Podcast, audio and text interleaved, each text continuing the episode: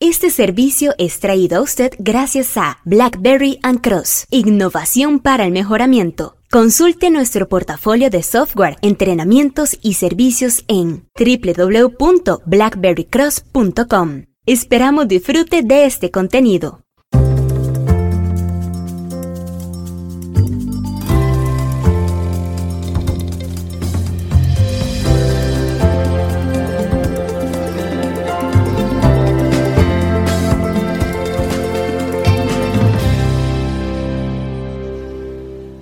Póngale un 1 porque esa opción del menú no aguanta cero. Esto fue un comentario que hoy escuché a un profesor en una universidad cuyo nombre voy a omitir, cuando le explicaba a los estudiantes, particularmente a uno que preguntó sobre, profesor, ¿qué pongo donde dice subgrupo? Y el profesor le dice con una soltura pasmosa,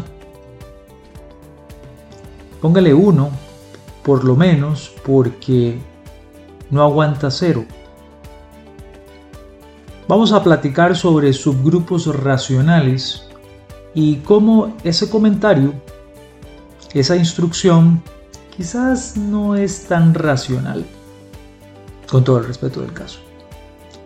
Hola, les saludo Omar Mora desde Blackberry Cross en San José, Costa Rica. Gracias por unirse a estas sesiones de microaprendizaje que traemos en formato de podcast y video y que usted puede acceder por medio de los recursos de Blackberry Cross www.blackberrycross.com o por medio de nuestros canales en YouTube, en Vimeo, en SoundCloud y otros más. Claro, este profesor está refiriéndose en el fondo a un tema que se conoce como subgrupos racionales. Y algunos software de análisis estadístico van a solicitarle a usted que indique cuál es el tamaño de subgrupo racional que se está utilizando.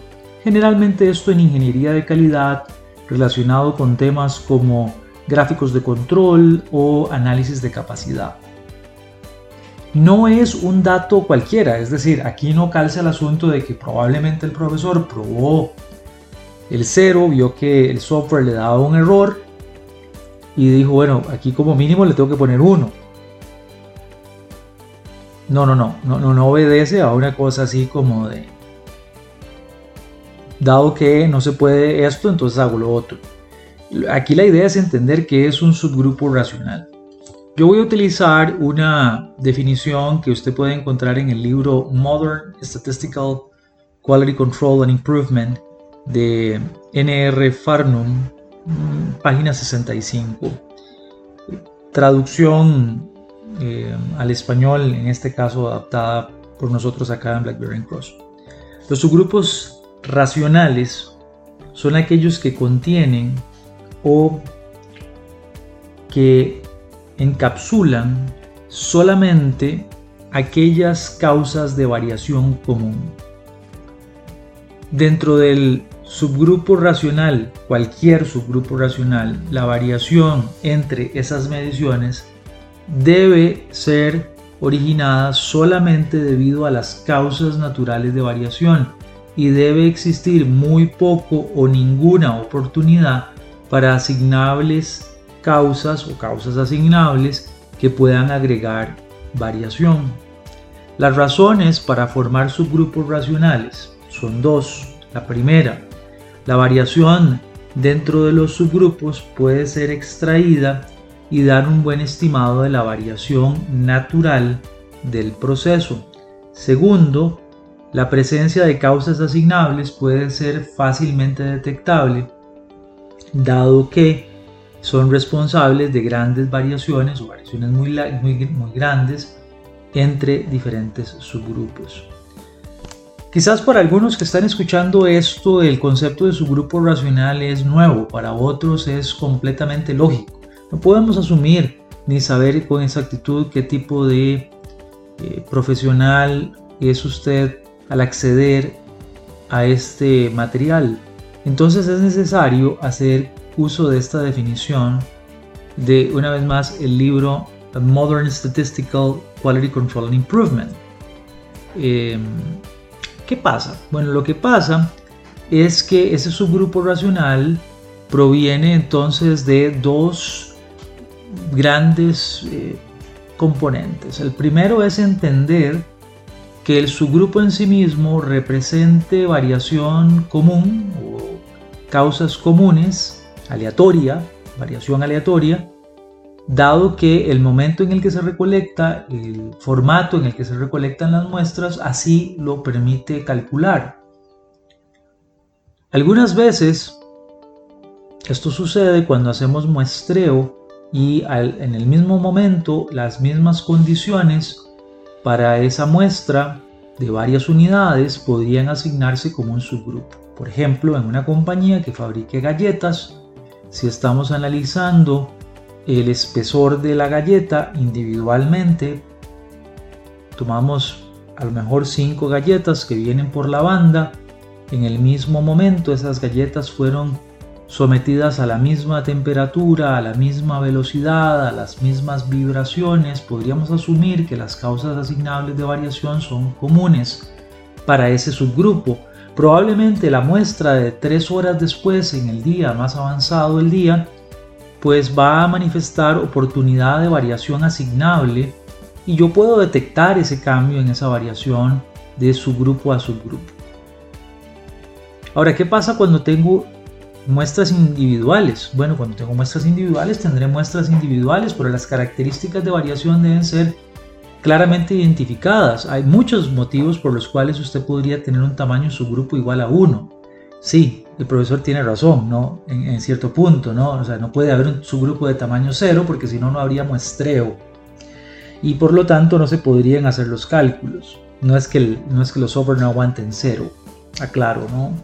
Esto para cualquier software de cálculo en análisis estadístico que deba prevenir que el, el, el o la analista le introduzca un cero al tamaño de su grupo, o se indefine lo que se pueda calcular.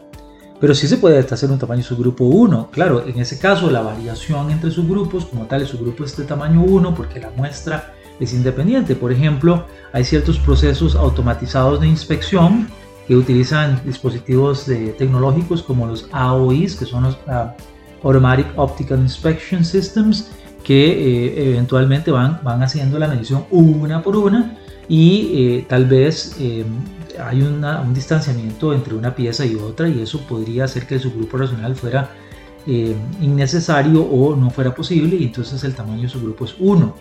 Cuando justamente algunas otras operaciones de manufactura o servicio tienen tasas de producción, tasas de transaccionalidad muy lentas, eso hace que el tamaño de su grupo tienda a ser 1.